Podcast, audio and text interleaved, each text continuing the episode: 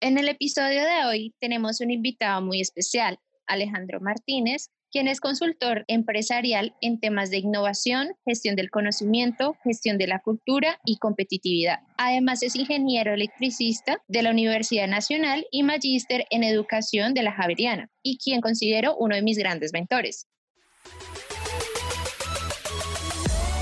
Echemos Rulo nace de la necesidad de tener un espacio de discusión, intercambio de ideas y de reflexión. Buscamos conectar con personas interesadas en conocer más de un tema, en conocer también diferentes perspectivas y sacar un tiempo de su rutina para aprender algo nuevo.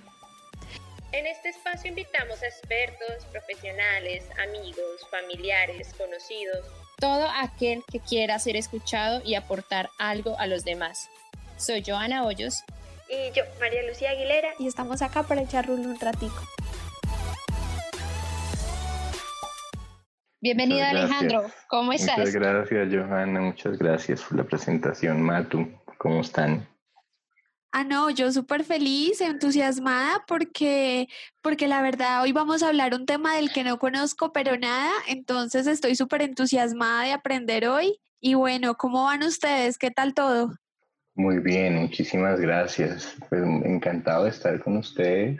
Claramente veo que este es un escenario muy poderoso que está tomando muchísima fuerza y, me parece valiosísimo y supremamente halagador y, y, me genera bastante orgullo pues poder estar con ustedes en esta, en esta sesión. Entonces pues conversemos aprendamos todos y bueno, y finalmente a lo, que vamos, co-creemos, que es lo que, lo que quisiera que trabajáramos. Pues Alejo, bienvenido. En serio, también para nosotros es un placer tenerte aquí. Y bueno, como ya lo nombraste, el tema principal de este episodio es la co-creación. Entonces, para partir, importante saber qué es la co-creación. Entonces, ayúdanos un poquito a definir esa, ese término. Pues la co-creación, básicamente un ejercicio de, de diseño eh, y construcción colaborativa, pero es un, es un ejercicio que, aunque se entiende racionalmente muy fácil, eh, la verdad es que en la, en la vida real cuesta un poco de trabajo. Generalmente quienes tienen algún tipo de poder de decisión tienden a, a plantear sus perspectivas y, pues digamos que se convierten más que en perspectivas en lineamientos. Entonces las demás personas, quienes por ejemplo en el, desde el ámbito empresarial están trabajando para ellos, eh, pues básicamente se dedican como a hacer caso. Eh, la, la, idea de la co-creación va más allá de las empresas, la idea es construir mediante consensos colaborativos, y la palabra consenso es muy poderosa, pueden ser perspectivas, eh, plantear ideas, pero de una manera mucho más participativa, pero no participativa pasiva. No es que, bueno, te cuento, no es que, no, yo despliego lo que pienso y tú tómalo, déjalo. No, sino más desde una perspectiva de, de trabajo entre todos, donde las ideas de uno se complementen con las de los demás o viceversa, que las ideas que uno pueda tener complemente a otras. A partir de allí se puedan como como llevar a cabo las propuestas y en la cual todos se sientan sientan algún tipo de empoderamiento, pues porque participaron incluso en, la, en, el proceso de creación de, de, la idea y pues de ahí en adelante el desarrollo de la misma. Y Alejandro, una pregunta, ahorita se está viendo mucho que las empresas estén creando equipos multidisciplinarios enfocados a la co-creación. ¿Qué opinas de eso? Pues me parece buenísimo, primero que todo porque porque eso es parte del, cambio de paradigma al que, al que hay que apuntar. Eh, realmente eh, no son tantas las empresas, cuando uno mira, por ejemplo, los contextos o los tejidos productivos de las sociedades, probablemente pueda pensar que por el hecho de conocer algunas empresas donde se se está trabajando ese tipo de, de, esquemas estratégicos, o porque eventualmente, como son las buenas prácticas, eh, se socializan eh, uno podría pensar que, eso está pasando. Pero como dice Yuval Noah Harari, el autor de Sapiens, eh, la excepción solo confirma la regla. Entonces, aplaudo a aquellas organizaciones que metodológicamente y no por moda están desarrollando eh, procesos donde se fortalezcan lo que se conoce como equipos de alto desempeño o también equipos autogestionados o equipos autónomos pero digamos que es más excepcional. Y, por lo que he podido observar, en algunos casos sí son exitosas esas prácticas, pero, pero en otros eh, creo que si se mueven más por modas y si no han hecho un ejercicio estructurado, eh, probablemente se queden buenas intenciones, lo que es peor, eh, terminen quemando la idea, desgastando una idea muy, muy buena. Ahora, el concepto de co-creación al que yo me refiero, pues no es solamente un ejercicio de, de, construcción colaborativa mediante consensos complementarios, sino a nivel organizacional, sino a nivel de sociedad. Entonces, eso pues, se puede resultar un poco más complejo porque ya, nos, ya no estamos enmarcados en lo que es un ámbito organizacional, pero no significa que no se pueda hacer, que no haya esquemas para desarrollarlo. Y, probablemente el más poderoso de los que conozco sea precisamente la construcción de consensos complementarios. Y para eso hay que empezar a entender bien qué es eso de los consensos, pero sí me parece muy bueno y ojalá tomen cada vez más fuerza, cual a veces pienso que es un poco difícil porque hay que romper un paradigma incluso eh, propio de, de, la manera en que hacemos caso, por decirlo así, o de la manera en que nos empoderamos frente a lo que debemos hacer. Entonces, pues, eh, o entendemos cómo es, cómo es el esquema jerárquico de trabajo. Entonces sí hay que pensar en, en, hackear un poco incluso el, el, chip propio, el, el, modelo mental que uno pueda tener para que eso tenga mucho más éxito. Lo aplaudo, pero, pero creo que todavía son iniciativas que están todavía en un proceso de, de maduración importante. Alejandro, una pregunta. Bueno, Quisiera dejar en el tintero el tema de sociedad, que me parecería genial si lo retomamos más adelante, pero para sentar las bases de tu concepto, que me parece interesante, tú hablas de la importancia del consenso y que es bueno poner a discusión las ideas. ¿Cómo yo como individuo puedo saber si la idea que tengo es buena? ¿Cómo identificarla? Las, ideas, y no solamente desde una perspectiva de la, de la ideación, de la creatividad, sino del, que son parte de un esquema de gestión de innovación un poco más amplio. Eh, en la ideación, eh, uno de los lineamientos que trabajan casi todas las, las metodologías y propuestas, los esquemas, partir del hecho de que ninguna idea es mala. Entonces, eh, las ideas al final terminan siendo insumos que permiten construir otras ideas más robustas generalmente. Nosotros en, la empresa dividimos las ideas iniciales como aquellas que se nos ocurren, digamos, de primero a, las, y las denominamos CINIS. Eh, y e ideas eh, potencialmente innovadoras o IPIs, que son ideas que ya han sido depuradas, que han sido, digamos, eh, fortalecidas. Entonces, todas las ideas son buenas en, eh, desde la perspectiva de que, de que aportan a la construcción colaborativa de una idea mucho más estructurada, por un lado. Por otro lado, el que sean malas siempre depende de, de la perspectiva de quien, quien juzga. Entonces, eh, muchas veces muchas buenas ideas, sobre todo en esquemas de innovación que no son tan robustos, que no son tan estructurales, eh, la idea se le ocurre al dueño del aviso y, y esa es la que valida, aunque no sea tan buena, y, el que sea bueno no se, se validaría posteriormente por el impacto que tenga.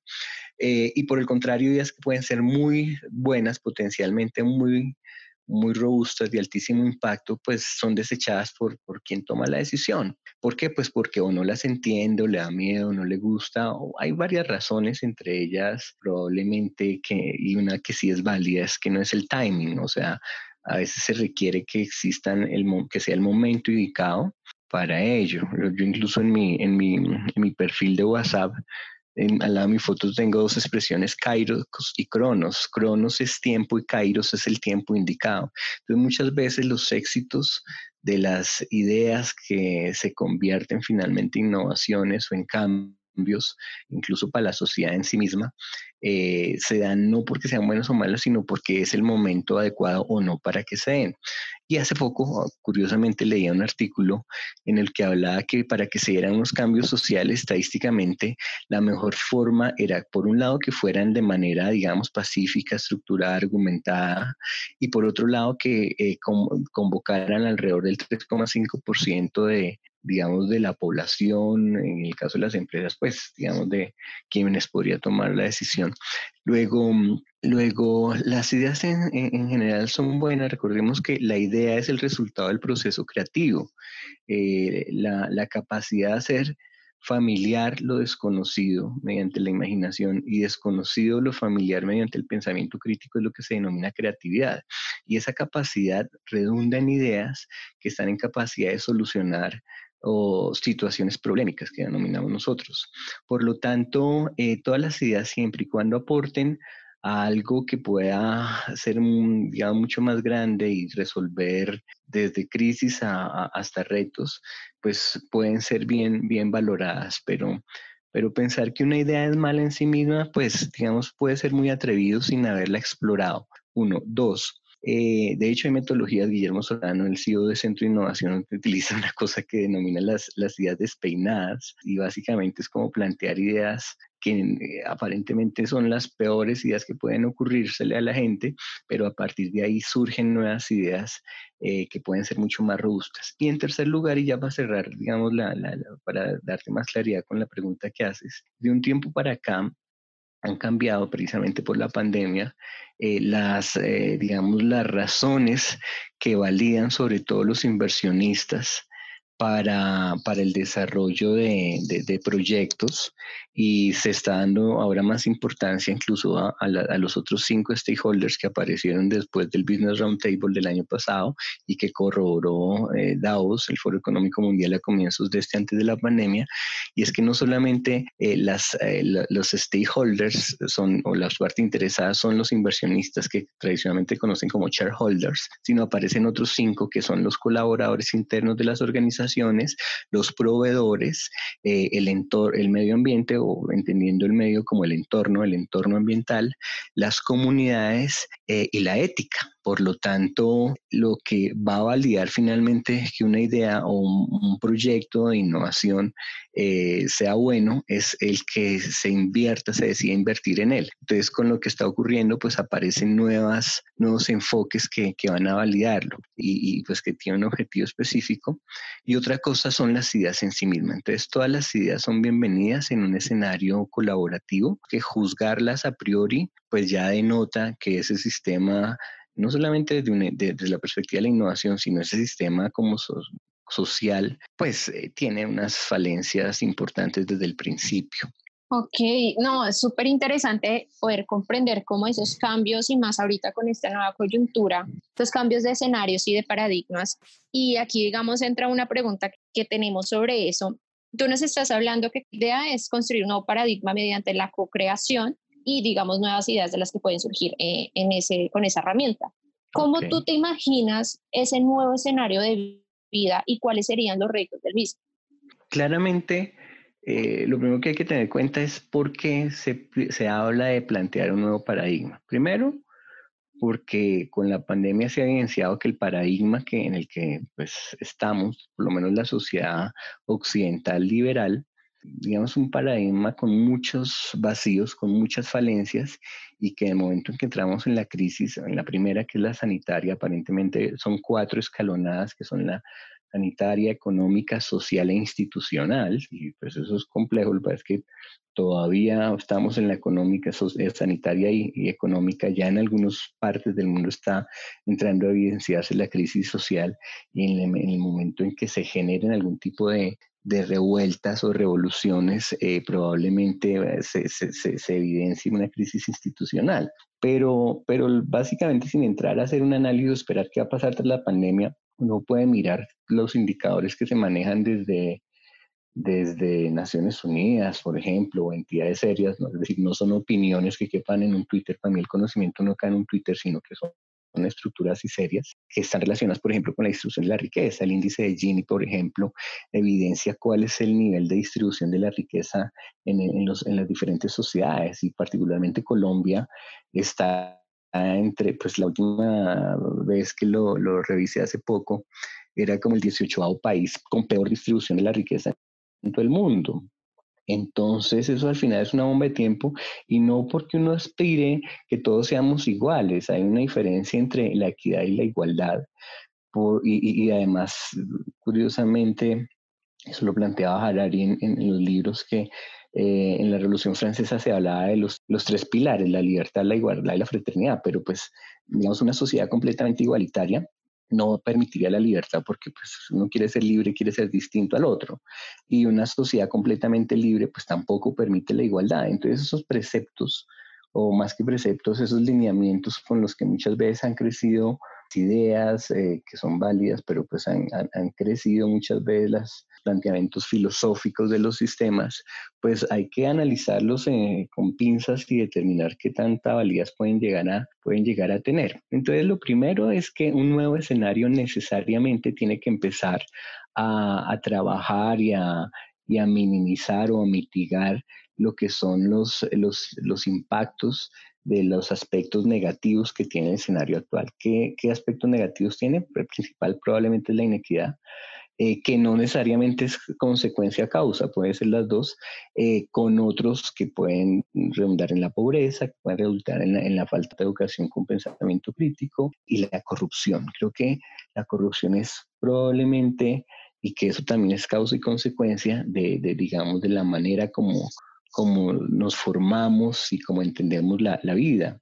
Entonces, eh, digamos que nosotros sí tenemos que hackear varias cosas del sistema actual que tenemos, tanto a nivel local como a nivel, digamos, global. Ahorita hay una terminología que llama glocal, que es actuar localmente, pero pensando globalmente. Harari, en una de las últimas entrevistas que, que ha dado, decía que la pelea ya no es entre, entre, entre la izquierda y la derecha, eso es del siglo pasado. Ahora la discusión es entre quienes piensan globalmente y los que piensan localmente. Por lo tanto, sí es necesario empezar a hackear ese esquema, tratando de solucionar las, las falencias que tiene. Y eh, ya pensando que eso se haya solucionado, pues faltará ver qué sale, pero claramente eh, uno pretende un escenario donde eh, la realización y, de todas las personas sea posible, donde se, se consideren, digamos, aspectos mínimos, no solamente de supervivencia, sino de, de vida digna, eh, de buena educación, de educación con pensamiento crítico,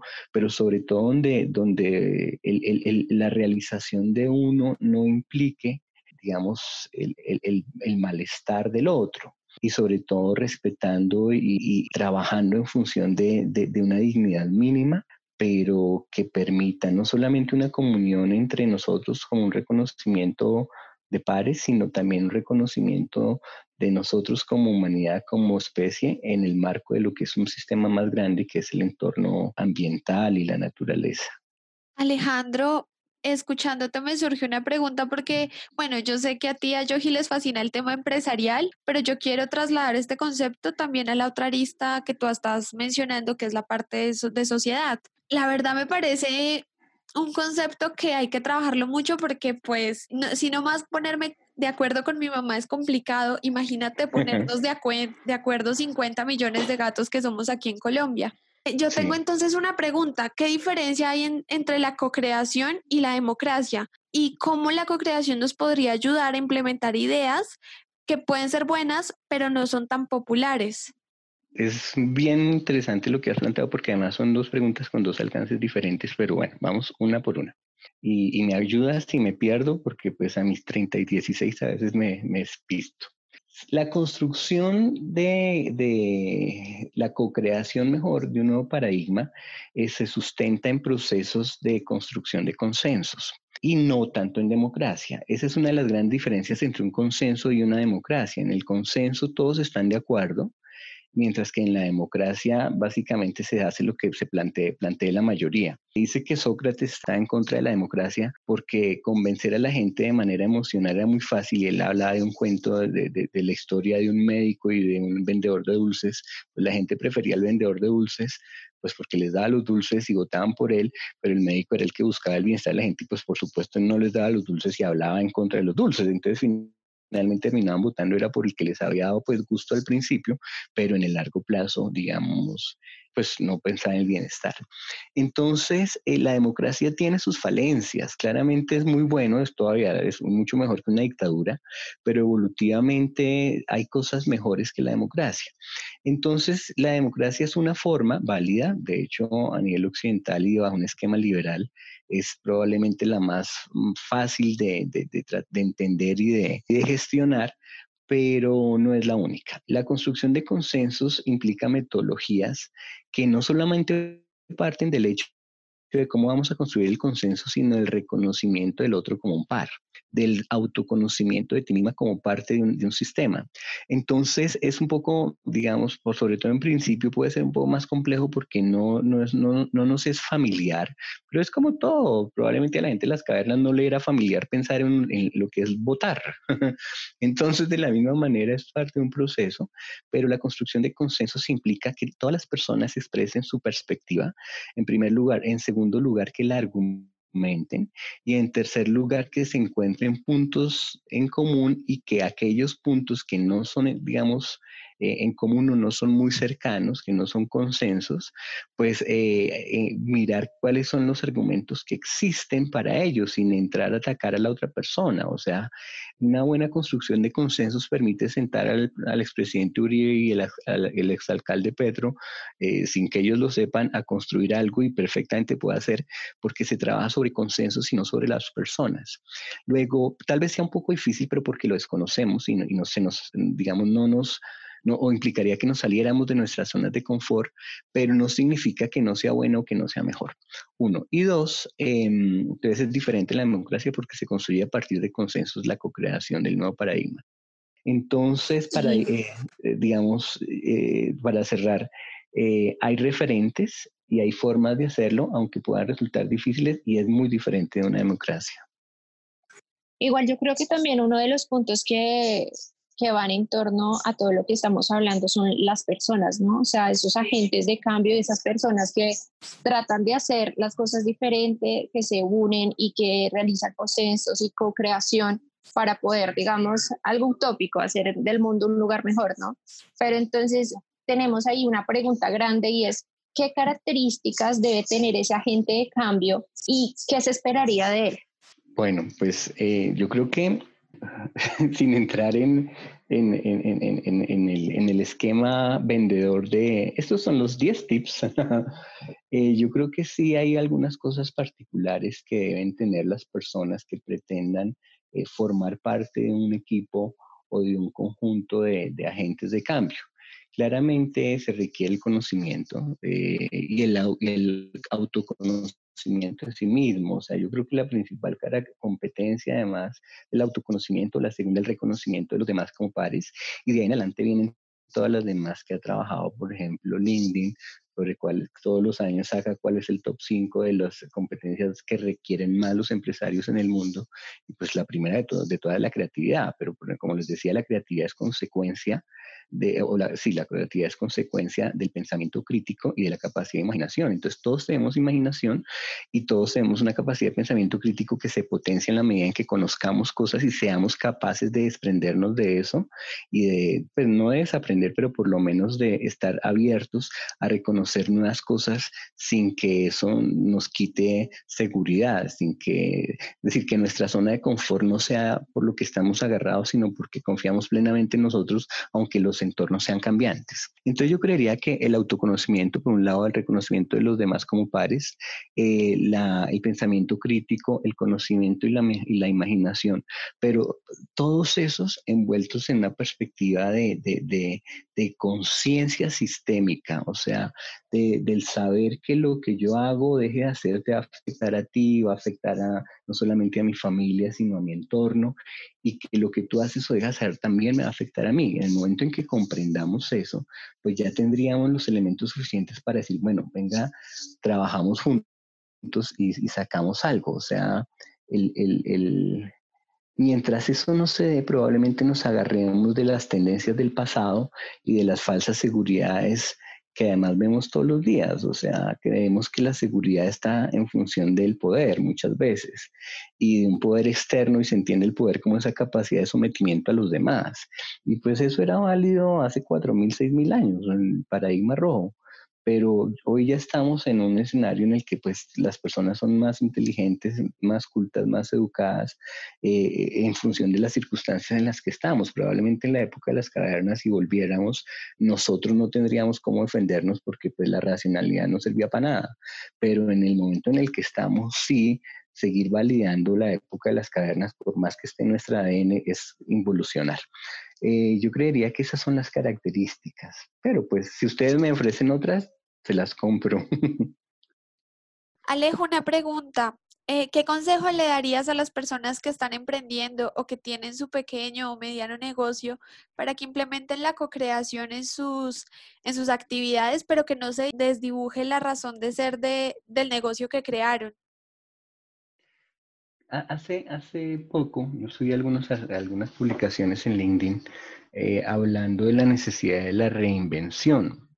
Y, digamos que yo empezaba hablando con respecto a que mucha gente le está sonando cliché, eh, hasta snob y cansón la palabra reinvención.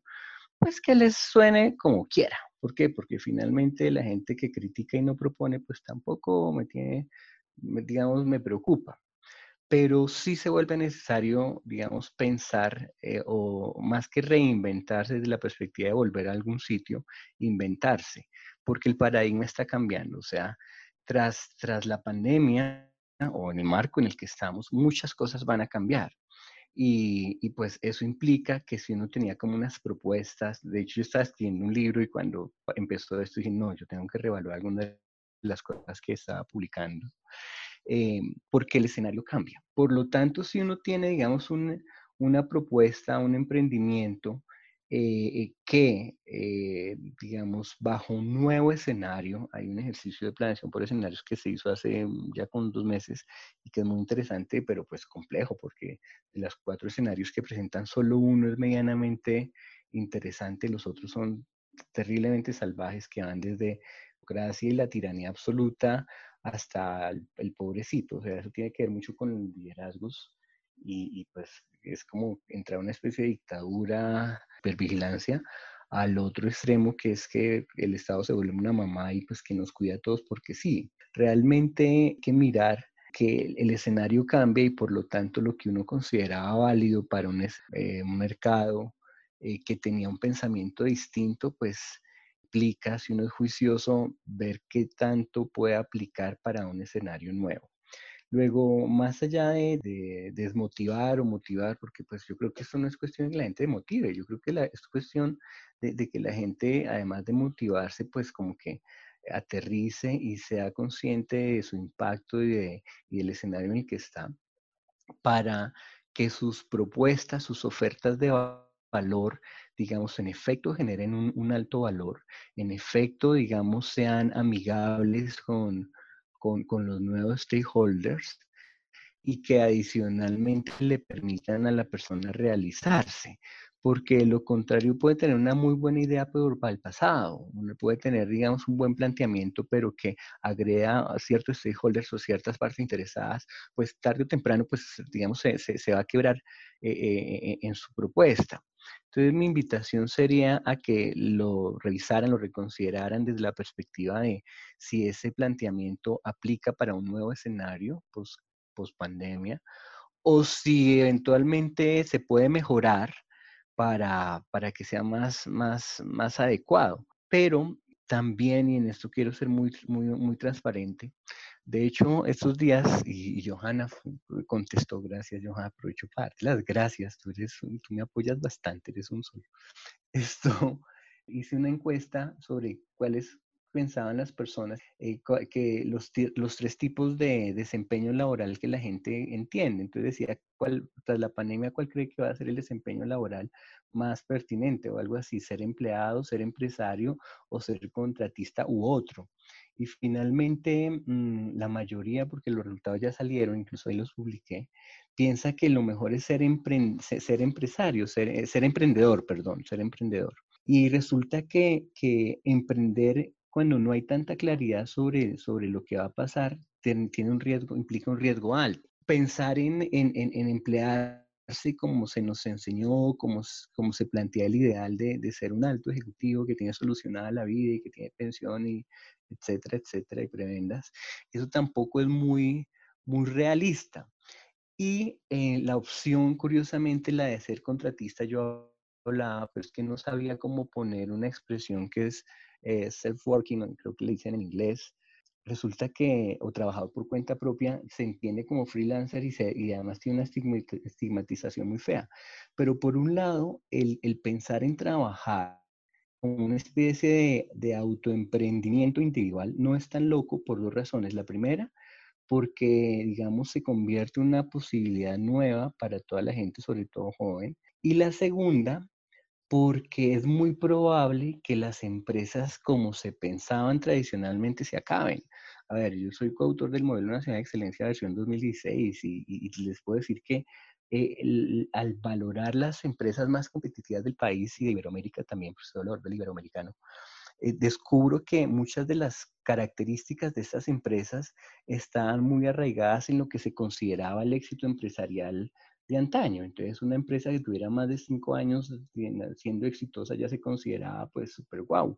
Pero resulta que las empresas del futuro o del futuro que es una línea continua del presente, es un presente progresivo, las empresas ya no van a ser empresas así, ya van a ser PMOs u oficinas de proyectos que se reúnen, contactan gente de todo el mundo, eh, trabajan durante tres meses en un proyecto y ¡pum! después se acaban. Entonces, si eso es así, la opción de pensarse como una especie de, trabajador autónomo está loca. Entonces yo creería que los emprendimientos tendrían que repensarse inclusive para ver si se plantean como no nuevas empresas, sino como PMOs u oficinas de proyectos eh, que respondan puntualmente cosas y que no tengan una, una, serie de cargas o de lastres que además pueden ser muy, muy complejos, no tanto a nivel de, la, de, de, de, los recursos, sino a nivel, digamos, de la dificultad que implica eh, flexibilizarse y dinamizarse y adaptarse a las nuevas realidades. Y sabes, Alejo, yo creo también aquí hago un apunte y es que ahorita más que todos los jóvenes están viendo el emprendimiento como una fuente, digamos, de crear su propio trabajo. De hecho, yo sigo un influencer que en su descripción tiene ese, busqué trabajo, no pude conseguirlo, entonces me creé uno. Y eso a mí me, literal, eso a mí me, me llegó mucho porque, digamos, yo también he estado en esa carrera de tratar de buscar un trabajo estable, seguro. Lastimosamente, a veces las condiciones para los jóvenes no son las más adecuadas porque primero te están pidiendo muchísima experiencia cuando tú, digamos, apenas estás saliendo de la universidad. O no te piden tanta experiencia, pero ya te están pidiendo maestría, especialización, diplomado, doctorado, y todo eso. Entonces uno a veces dice, cada vez está como más fuerte entrar al campo laboral entonces yo creo que los jóvenes están viendo como esa opción de emprender como en algo, ok, yo sé que me va a costar más esfuerzo porque es un tiempo, o sea, emprender no tiene un horario. Por ejemplo, con este proyecto, divinamente hasta medianoche, en la madrugada hemos estado sacando piezas, haciendo cuestión de episodio, o sea, es un trabajo extra que tú vas a hacer y no vas a tener horario. Entonces es un esfuerzo extremadamente grande que tú vas a hacer, pero al, a la final vas a, estar como con ese beneficio de decir, bueno, alcancé a montar algo que realmente me está dando ingresos, puedo vivir de mi, emprendimiento y ya llega un punto en que tú vas a poder aportarle a otras personas la oportunidad de tener empleo. Entonces ya vas a ser un generador de empleo que vas a ayudar aún más a la sociedad yo tengo una pregunta y pues de pronto desvío todo el rumbo de la conversación, pero es que fresca. a mí algo que me causa mucho, mucho la atención, hay gente que le tiene miedo a la reinvención porque cree que puede arriesgar la identidad de marca que ha construido. ¿Tú cómo podrías animar a la gente a que la innovación no es como ese demonio que va a venir a destruir lo que has construido y cómo te has posicionado en el mercado, sino que viene a refrescar esa imagen y ese propósito. Desde la perspectiva de marca, tú puedes ver ejemplos pues, fehacientes de cómo han, han cambiado inclusive sus logos algunas organizaciones en función de la pandemia. A mí me llama mucho la atención el de Mercado Libre, que después de darse la mano ahora estás tocarse el codo o creo que es Mastercard que separó los, los, los círculos. Hay varias eh, marcas que se están, digamos, eh, adaptando, más que inventando o reinventando, adaptando a las circunstancias. Eh, entonces, desde una perspectiva de branding, yo creería que en efecto pues es hasta una oportunidad para, para reevaluarse un poco más, y reevaluar cómo, eh, y no tanto la, la, imagen, el logo en sí mismo, sino la comprensión de, de, de, la marca eh, por parte de un mercado. Eh, de hecho, aquellas organizaciones, y eso ya no se puede evitar, o sea, salen en las redes sociales, aquellas organizaciones que han cometido errores en este escenario y que no le han dado prioridad a la vida misma, pues eh, ya quedan estigmatizadas y, cambiar lo negativo y es mucho más difícil que, empezar de cero. Bueno, la verdad es muy interesante todo lo que dices. Creo que perfectamente nos podemos quedar aquí a hacer otro episodio más, mejor dicho, la temporada completa. Eh, pero mejor dejemos a la gente digerir como todos los consejos y tips que le das. Y ya para cerrar, ¿cómo animarías a la gente a que se arriesgue y a que intente hallar su identidad y qué podría aportarle a la sociedad en esta época de pandemia y pospandemia? Yo creería que hay una frase que me gusta mucho y es em, algo así como el hombre solo abre sus ojos cuando camina hacia el cadalso. El cadalso era donde los fusilaban. Entonces, yo creo que esta es una oportunidad para abrir los ojos realmente para conocerse un poco más a sí mismo eh, y, ver no solamente en que uno puede ser bueno, en que puede ser fuerte, además es relativo, siempre va a haber gente más fuerte que uno, mejor que uno en muchas cosas, pero uno es el mejor siendo uno mismo. Y, si bien es cierto, todos somos en función de nuestras circunstancias y creemos en nuestros lineamientos, valores eh, como ejes rectores de nuestro comportamiento, se valían en la medida en que estemos en un, entorno que los, que los valore también es cierto que, esos mismos entornos pueden cambiar. Entonces, yo creería que es una oportunidad de, reconocerse a sí mismo, de reconocer, digamos, cuáles son sus potencialidades, sus fortalezas y aquellos elementos en los que se puede, en los que puede, digamos, eh, eh, crecer o mejorar aún más, pero no solamente desde una perspectiva quizá egoísta tradicional que, consideramos que era válida, sino desde una perspectiva sistémica. Hay un concepto que me encanta, se llama Ubuntu. De hecho, la filosofía, esa filosofía fue la que ayudó a Mandela con, digamos, la gente que trabajó el modelo cultural evolutivo a superar el apartheid. Entonces, Ubuntu, palabras más, palabras menos, dice, yo soy en la medida en que tú seas. Es decir, yo me reconozco valioso en la medida en que tú seas valioso. Yo soy porque tú eres si nosotros logramos eso, probablemente lograremos mucho y mucho más de lo que se ha logrado prácticamente hasta ahora como sociedad, como especie, la humanidad, en los, no sé, 100.000 años que lleva el Homo sapiens, digamos, eh, siendo protagonista de, de, la vida. Y pues si el que, el que no quiere, bueno, pues también está en su derecho a echarse a dormir, pero pues entonces, pero yo creo que sí es una oportunidad muy grande para que evolucionemos y para que salgamos mejores de lo que estábamos, porque claramente esto nos abrió los ojos. Eso sería como lo que me atrevería a decir al respecto.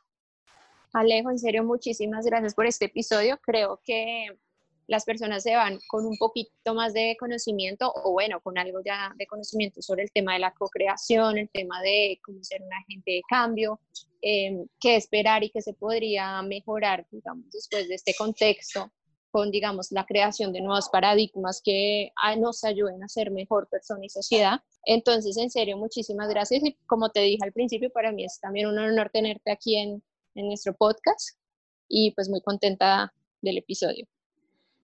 Alejo, me gustó conocerte. Muchas gracias por todas las enseñanzas y los comentarios que nos dejas hoy para reflexionar, mejor dicho, en todos los proyectos que vayamos a hacer y cómo vamos a posicionar también nuestra marca personal en este mercado laboral, que pues eso es otro que emprendedores o no, todos ya tenemos que ir pensando. Nos pueden seguir en nuestras redes sociales con arroba el rolo cultural.